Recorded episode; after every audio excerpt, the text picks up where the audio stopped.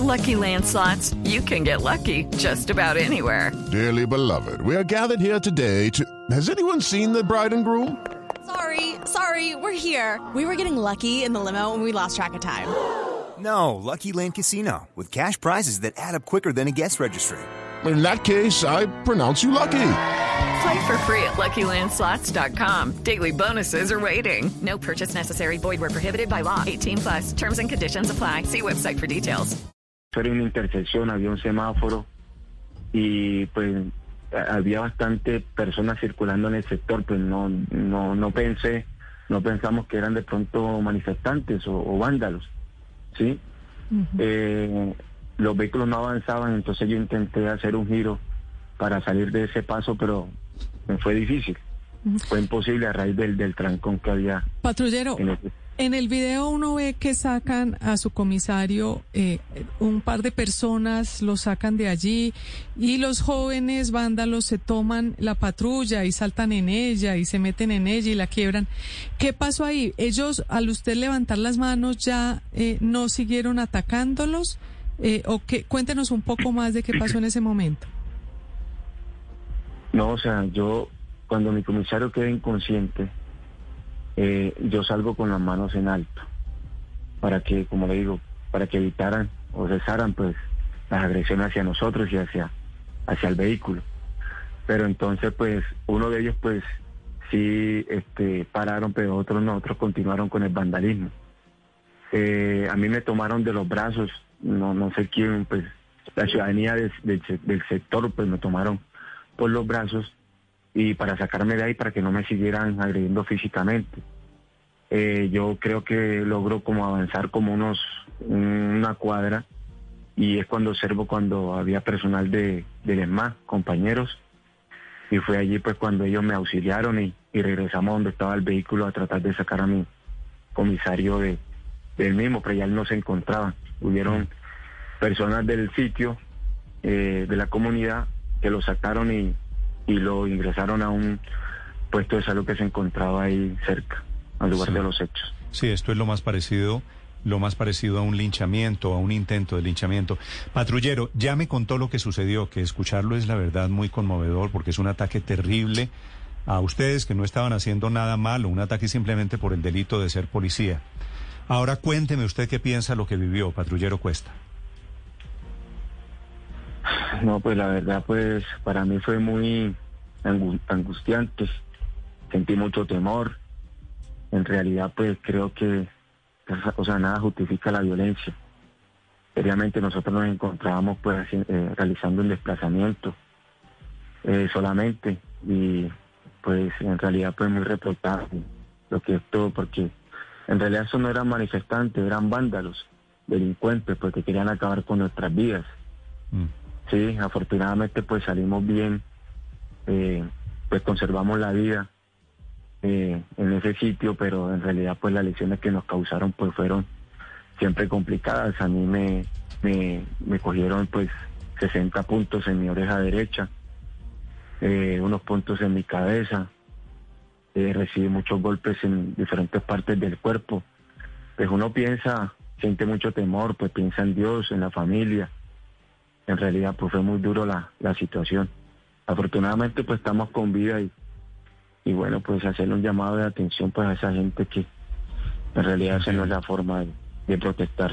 Sí, ocurrió, ocurrió en Bosa, al filo de la medianoche, la suerte del patrullero Cuesta y del comisario Barrera, que repito, lo están operando esta mañana, por esta especie de linchamiento que intentaron estos señores delincuentes allí en esa zona sur de Bogotá. Patrullero, me alegra que esté relativamente bien.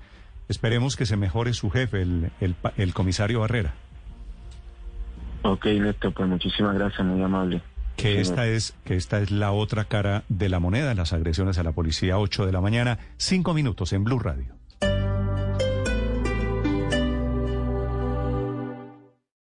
Esta es Blue Radio. Sintonice Blue Radio en 89.9 FM y grábelo desde ya en su memoria y en la memoria de su radio. Blue Radio, la nueva alternativa. Continuamos como siempre acompañándote a esta hora en Blue Radio. La Cámara de Comercio de Bogotá tiene para ti el programa Empresas en Trayectoria Mega, que te ayudará a alcanzar resultados sobresalientes en tu empresa con una metodología de empresarios para empresarios. Eleva la productividad de tu compañía de la mano de los líderes empresariales más importantes del país. Este programa es gratuito. Vincúlate en www.trayectoriamegacolombia.com. En Blue Radio estamos comprometidos con el cuidado. Lávate las manos con agua y jabón. Habla con tu jefe para poder trabajar desde casa. Lávate las manos de nuevo. Ayuda a tus hijos con las actividades académicas. Crea rutinas de actividades para aprovechar los días. Evita tocar tu cara y vuelve a lavarte las manos. En lo posible, quédate en casa. Así te cuidas y cuidas a los demás. Numeral Yo me cuido, yo te cuido. Blue Radio, la nueva alternativa. Con Ultra Wi-Fi Claro puedes ampliar la señal de tu internet en toda tu casa. Pídelo llamando a numeral 400 o visita nuestros puntos de venta. Con Claro puedes todo. Conoce condiciones y restricciones en claro.com.co. Un día de ofertas a la semana es bueno. Pero ofertas siete días a la semana es mucho mejor. En Droguería Alemana te damos más de 800 ofertas todos los días. Aprovechalas también en tu drogueriavirtual.com. En tu droguería alemana más cercana. Super ofertas siete días a la semana. Solo en droguería alemana. Siempre pensando en tu salud. Callar y hablar. Callar sobre uno mismo es humildad. Callar sobre los defectos de otros es caridad. Callar cuando se está sufriendo es heroísmo. Callar cuando otro habla es delicadeza. Callar cuando no hay necesidad de hablar es prudencia. Callar cuando Dios nos habla al corazón es silencio. Callar ante el sufrimiento ajeno es cobardía. Callar ante la injusticia es flaqueza. Hablar de uno mismo es vanidad. Hablar debiendo callar es necedad. Pero hablar oportunamente es acierto. Hablar ante una injusticia es valentía. Hablar para defender es compasión. Hablar con sinceridad es rectitud. Hablar para rectificar es un deber. Aprendamos antes a callar para poder hablar con acierto y tino. Porque si la palabra es plata, el silencio es oro. Osvaldo Altamirano. Blue Radio.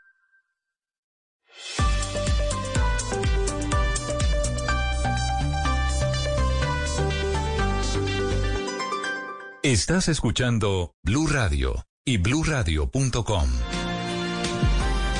Esta del expresidente Uribe es una declaración no menor. La entrevista la hace con el periódico El Mundo de España, en donde dice que al presidente de Colombia, Iván Duque, elegido por el Centro Democrático hace tres años exactamente, le ha faltado autoridad. Y aunque lo dice Felipe, dice de manera constructiva, habla del profesionalismo de las Fuerzas Armadas. Esta declaración de Uribe, el expresidente Uribe, jefe del Centro Democrático, criticando la falta de autoridad del presidente Duque, por supuesto, tiene un gran significado político.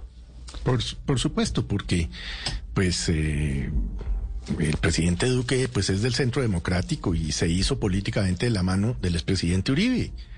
Entonces, pero no es la primera vez que Uribe eh, eh, lo dice, ¿no?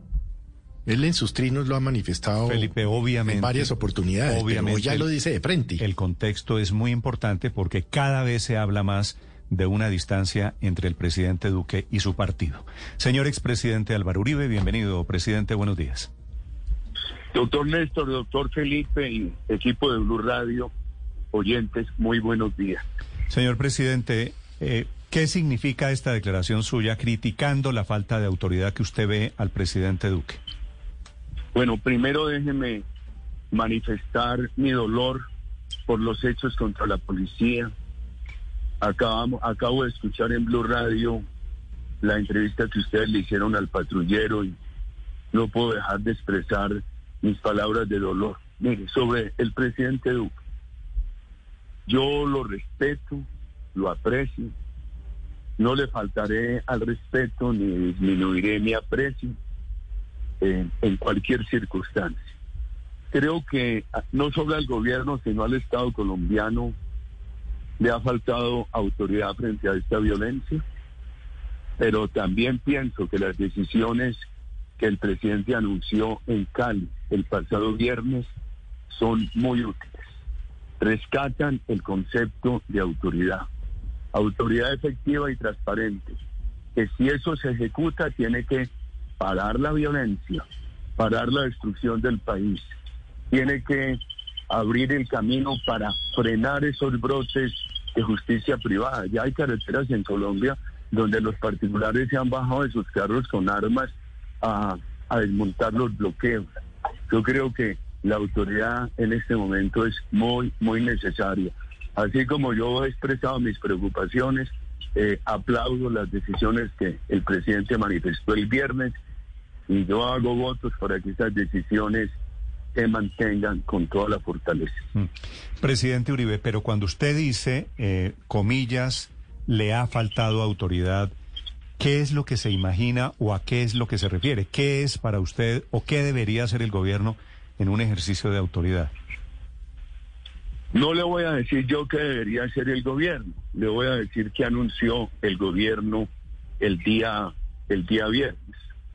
Ante toda esta destrucción, separemos lo que es la protesta social que todos respetamos, incluso en el Centro Democrático muchas personas han participado en las marchas de la protesta por eh, la situación agudizada de pobreza derivada de la pandemia, que está exigiendo acelerar soluciones y por el desacuerdo con esa reforma tributaria que se retiró. Entonces, separemos eso de todos estos actos de violencia. Me parece que lo que anunció el viernes el señor presidente, que tengo informes que se ha aplicado en Cali y que va bien, es una gran expresión de autoridad, es un despliegue total de la fuerza pública, distribuyendo la ciudad bajo responsabilidades, tal general responsable en tal parte, tal coronel responsable en tal parte, coronel usted responde para que en esta área no haya bloqueo, no haya violencia y no haya violación de derechos humanos. Yo creo que esos son hechos de autoridad bien, bien importantes que ayudan muchísimo a que no sigan destruyendo el país. Señor expresidente, ¿me está diciendo usted que gente del Centro Democrático ha estado en el último mes en las protestas contra el gobierno?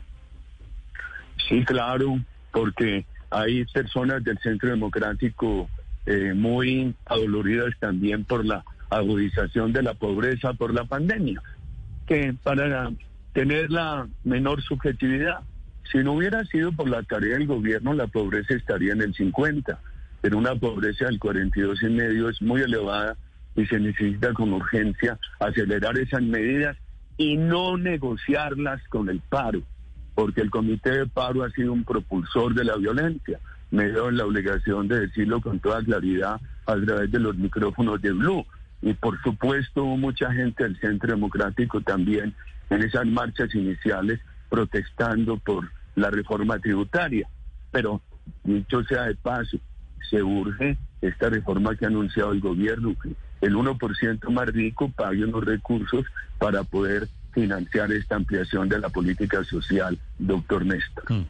Presidente Uribe, ¿es cierto que usted se reunió con el presidente Duque el jueves de la semana pasada, tal vez? A ver, hombre, doctor Néstor, eh, la verdad es que yo, yo, yo aprecio al presidente y, y soy muy respetuoso con él.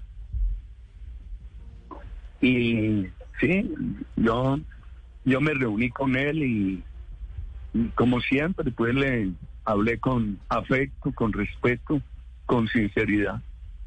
Yo no sería capaz de faltarle al respeto. No tengo por él solamente un sentimiento de afecto y me sentiría muy mal si no hablara con sinceridad. Sí, pero eso, eso, eso lo que quiere decir es, le hablé con sinceridad y respeto, le, le dije, le hice críticas a la manera como ha manejado la gestión en este mes, ¿es lo que usted me quiere decir? Yo, creo que, yo creo que lo que él eh, dijo el viernes en Cali, eh, ya que lo dijo públicamente sobre la manera de restablecer el orden público, me parece muy acertado que eso lo mantengan. Y yo sí diría que para Colombia no es bueno, no es bueno que se negocie con un comité de paro que ha estado insistiendo en los bloqueos y en la violencia. Y creo que hay que revisar todo el apoyo a la fuerza pública colombiana. Una cosa es eh, exigirle, como hay que exigirle a la fuerza pública colombiana, el respeto a los derechos humanos, la total transparencia y otra cosa es dejar que los maten. Cuando yo los oía escuchar a ustedes, los escuchaba ahora a ustedes, entrevistar al patrullero y él narrar esos hechos tan dolorosos, decía, claro, aquí gentes con vocación criminal han cogido confianza para atacar a la fuerza pública, porque la ven en circunstancias de indefensión. O sea que el país tiene que repensar y muy aceleradamente cómo se va a fortalecer la capacidad disuasiva de la fuerza pública, porque lo que no podemos seguir es que siga este atropello a nuestra fuerza pública. Eso es destructor de la democracia. Ojalá no ocurra una deserción masiva en la policía. Usted ya, ustedes tienen que haber visto las amenazas de sectores de las reservas a través de las redes sociales. Y el otro tema, doctor Néstor y doctor Felipe, como ya muchas personas eh, empezaron en lo que se llamaría actos de legítima defensa, pero eso puede evolucionar hacia organizaciones privadas criminales que el país desmontó especialmente entre 2002 y 2010 con mucho esfuerzo. Ah, de eso, de eso le quería preguntar, porque estas fueron las imágenes eh, originadas en Cali este fin de semana de civiles disparando contra los señores de los bloqueos. ¿Usted qué piensa, qué piensa de esa, de esa imagen, presidente Uribe? No me preocupa mucho, doctor Néstor, me preocupa mucho eso. Me preocupa mucho lo que ha circulado en Medellín, eh, pidiendo mucha gente ya eh, diciendo que se tienen que organizar armadamente comandos de comerciantes, etcétera, porque les están acabando los negocios para defenderse. Me preocupa mucho las noticias de que en algunas carreteras eh, va un vehículo de particulares, se encuentra un bloqueo, los particulares se bajan con armas, amenazan a los del bloqueo y los del bloqueo se tienen que retirar. Esto es, en el Estado de Derecho caben hechos excepcionales de legítima defensa, pero pasar de ahí a organizaciones privadas de defensa eh, criminales, eso destruye el Estado de Derecho, el país lo vivió, el, de- el, el del monte, el paramilitarismo fue muy difícil y lo único que se evita, que lo evita es la autoridad, que la autoridad firme, transparente, como lo anunció el presidente el viernes en Cali, como lo anunció el viernes el presidente en Cali, que la autoridad garantice el orden. Si la ciudadanía siente que ahí está la autoridad protegiéndola, esa, esa ciudadanía con la autoridad se declara conforme y no tiene que pensar en aquello de la legítima defensa o de la organización privada de defensa que termina en criminalidad. Expresidente Uribe, lo que usted le recomendó al presidente Iván Duque el miércoles en la noche, ¿lo puso en práctica el presidente con el decreto 575, con la asistencia militar? A ver, hombre, el, el Centro Democrático, después de una discusión el viernes, y el gobierno lo conoce, planteó tres temas.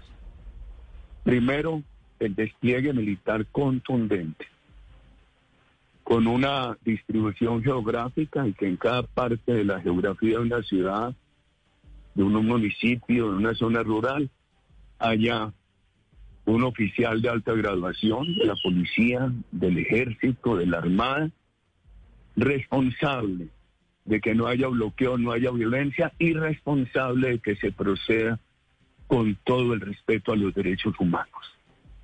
El Centro Democrático planteó eso, el Centro Democrático también propone en ese comunicado que lo leyó la doctora Cabal, propone en ese comunicado que no se negocie con el Comité de, Varo- de Paro, porque el Comité de Pa- del Paro ha venido eh, promoviendo los bloqueos y la violencia. Y el tercer punto es que se acelere la ampliación de la política social, que esa reforma tributaria que se ha anunciado para que el 1% más rico del país pague unos recursos para financiar la política social, que eso se acelere.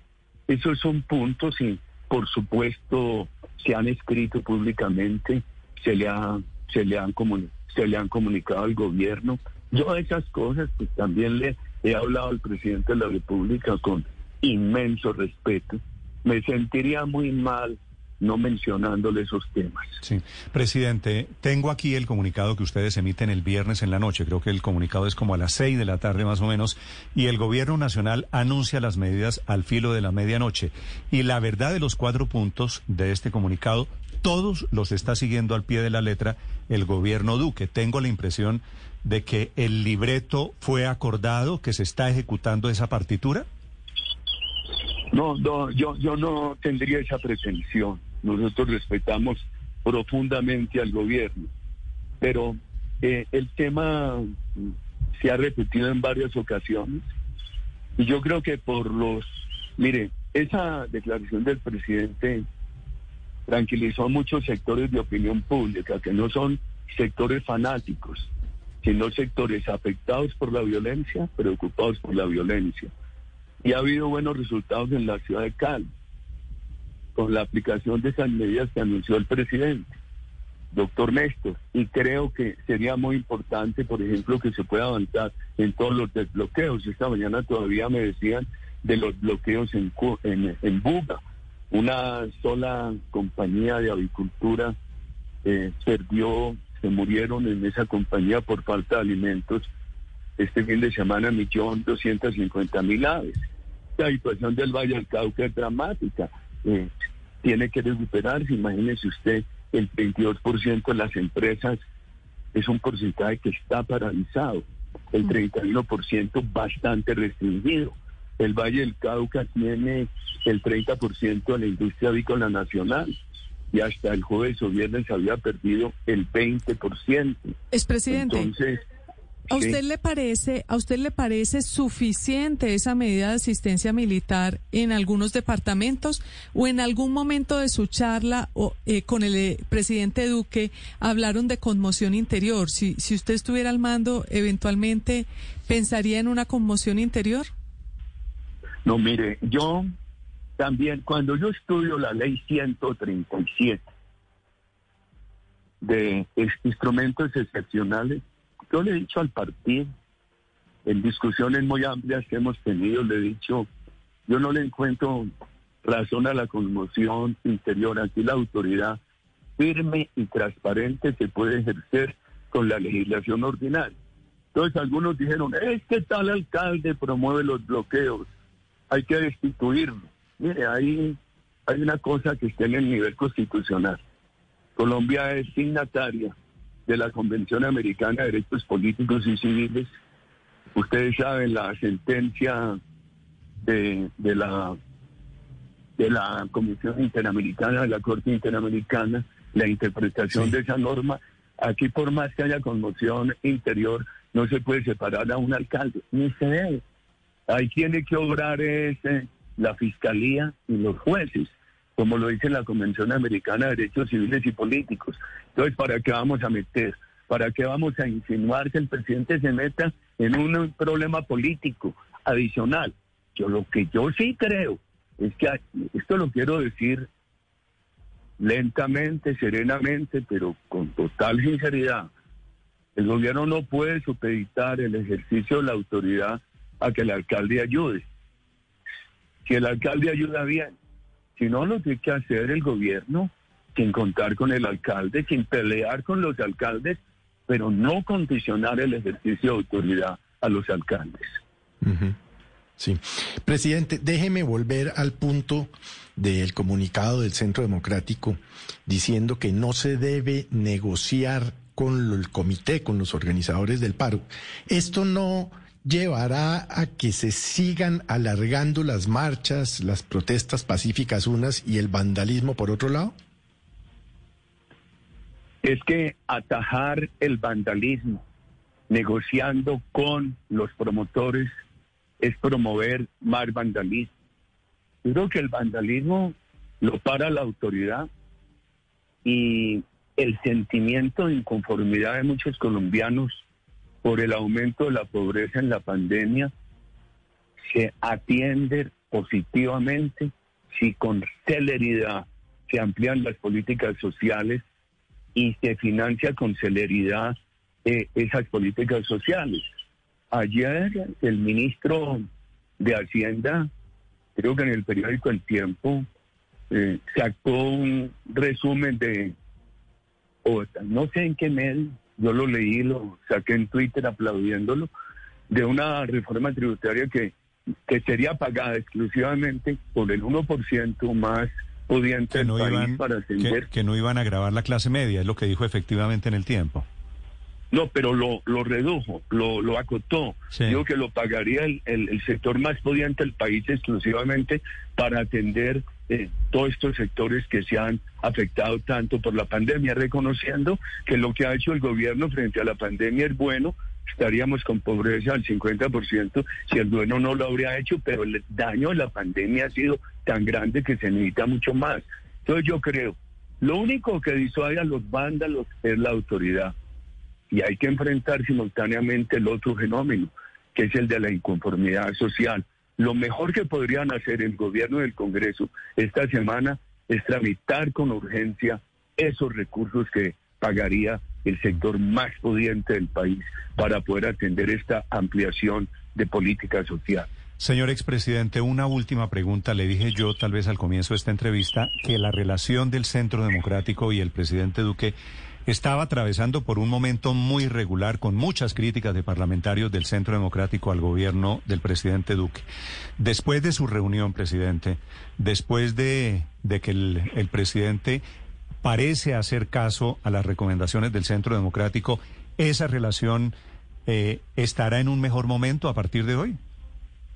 No, la relación tiene que estar siempre en un buen momento a pesar de que haya diferencias para aproximar los problemas del país. Yo no diría, doctor Néstor, que el presidente haga caso. Eh, yo confío en sus reflexiones, de ser una persona muy inteligente, en las reflexiones de su equipo. Yo repito, lo que él anunció en Cali el viernes es bueno, lo importante es mantenerse ahí. Y como me dice usted que es la última pregunta, déjeme referir a un tema. También vi como reacción que una ONG internacional que se supone defensora de derechos humanos salió públicamente a amenazar, a pedir que pusieran al presidente preso. Hay que rechazar esa amenaza. Lo que nos toca es eh, insistir y apoyar el ejercicio firme y transparente de la autoridad, que pare la violencia, que frene estos hechos de violencia que lo que hacen es incitar a la, a la justicia privada, por favor, a lo cual el país no puede volver. Entonces, esa amenaza contra el presidente hay que rechazarla de manera contundente y al mismo tiempo aplaudir e insistir en el ejercicio Bueno, esa- transparente y eficaz Esa que, de usted, autoridad. esa que usted menciona es una ONG de esas muy de izquierda, recién creada. La verdad, eh, todavía, todavía relativamente irrelevante. Son las 8 de la Sí. mañana, 29 minutos. Una, una última pregunta antes de, de Ricardo, que se la vaya última, el la última tengo Uribe que tiene de la línea. compromisos el expresidente. Hablando de política, hablando de lo que viene para el año entrante, estamos exactamente, expresidente, a un año de la primera vuelta de las elecciones presidenciales. Hoy, en una entrevista que concede a la revista Alternativa, su colega, el expresidente Andrés Pastrana, plantea la idea, la posibilidad de que Germán Vargas Lleras sea el candidato de la derecha a las elecciones. ¿A usted le suena ese nombre? Hombre, la, verdad es que yo con nadie he querido hablar de candidaturas. Primero tengo una situación personal que me limita mucho. Tengo que ser consciente de ello. Y segundo, le recomiendo al Partido Centro Democrático, primero hay que resolver este problema. Con este problema social y de orden público, es en, en- al- en el Centro Democrático, ¿para qué vamos a hablar? ¿Para qué vamos a hablar de candidaturas, queridos amigos? Bueno, pues porque estamos, yo no porque, creo que porque convenga estamos a un año, porque estamos en campaña electoral, presidente. Pero, pero no, Sí, pero- no le embolate la respuesta a, a Ospina, a presidente Uribe. El nombre de No, Germán. no se la embola- no se le embolato, querido doctor Néstor, no se le embolato. Lo que parece que ha sido mi norma que he repetido durante muchos meses. No, pero quiero solo saber si, el nombre de Vargas, de Germán Vargas, le suena para algo a usted. Hombre, eh, doctor Néstor, tengo que ser muy prudente en eso, muy prudente en eso, pero aprovecho lo siguiente, yo no creo que este país lo podamos dividir en izquierda o derecha. Nosotros creemos en que tiene que ser un país con un valor que es la seguridad, con un gran apoyo al emprendimiento, con un gran apoyo a las políticas sociales, que comprenda a la juventud, que traiga soluciones a los requerimientos de los jóvenes, pero, pero cero violencia y cero destrucción de nuestra democracia. Cuando usted habla de prudencia, tengo que ser prudente, expresidente, ¿eso quiere decir que Eso puede usted por lo menos que- han tenido conversaciones con Germán Vargas Lleras, quiero decir? No, yo las conversaciones que he tenido con el doctor Germán Vargas Lleras las conoció la opinión pública, pues sobre, especialmente sobre este tema tributario, sobre la necesidad, en mi concepto, de que se tramite rápidamente eh, la nueva reforma en el Congreso. Lo escuché mucho sobre la anterior. Yo creo que, eh, yo diría que he procedido pues con todo el respeto, con toda la prudencia, hablando de estos temas que los medios de comunicación se refirieron a esas conversaciones. Creo que no le vamos a sacar nada al expresidente Uribe sobre Germán Vargas. Ricardo, presidente Uribe, gracias por acompañarnos esta mañana. A ustedes muchas gracias, buen día, muy amables. 8 de la mañana, 32 minutos. Efectivamente, Felipe, dice Andrés Pastrana, pone a sonar otro el nombre de Germán Vargas Lleras, que ha dicho que ha dicho que no le interesa, que, que ya terminó dos candidaturas presidenciales son suficientes. Yo no sé si todo esto que está pasando en la derecha vaya a terminar en Germán Vargas. Felipe, ¿le, le- Pues, le suena?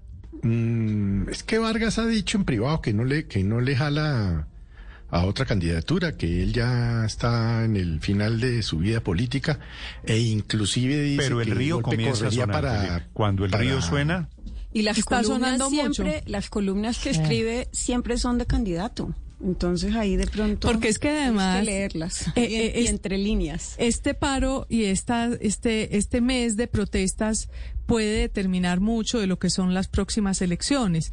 Eh, por un lado, porque Germán algunos Vargas le han atribuido a Gustavo Petro. Germán exacto. Vargas con esa columna en un periódico, El Tiempo, representa a un sector efectivamente. Pero es porque es que en ese sector que él está, en el centro derecha, básicamente- no hay nadie que pareciera tener tanta autoridad o tanta mano dura como él eh, eh, pasar, representa. Felipe, Entonces puede ser una siguiente, opción que Felipe, para muchos pueda siguiente. ser interesante. Germán Vargas se había retirado supuestamente de la política. Así es. Pero comienzan a decirle Pastrana y le comienzan a enviar señales y muchos políticos que dicen Vargas es el tipo y va a terminar lo lo- de siempre, lo- Felipe. Lo, Lo lo- de Pastrana es para desprestigiarlo, pero... eh, No, no, no, pero- pero- espero, pero- espero que no le haga tanto daño. Pero no por- es solo- pero a mí digo, me no parece es- un buen candidato. Yo no votaría solo- por él porque tengo diferencias ideológicas, pero me parece un candidato serio. No es solo Eh, Pastrana. espero que Mucha gente. Step into the world of power, loyalty, and luck. I'm gonna make him an offer he can't refuse. With family, cannolis, and spins mean everything. Now, you wanna get mixed up in the family business. Introducing The Godfather at ChumbaCasino.com. Test your luck in the shadowy world of The Godfather slot. Someday, I will call upon you to do a service for me. Play The Godfather now at ChumbaCasino.com. Welcome to the family. No purchase necessary. VGW Group. Void where prohibited by law. 18 plus. Terms and conditions apply.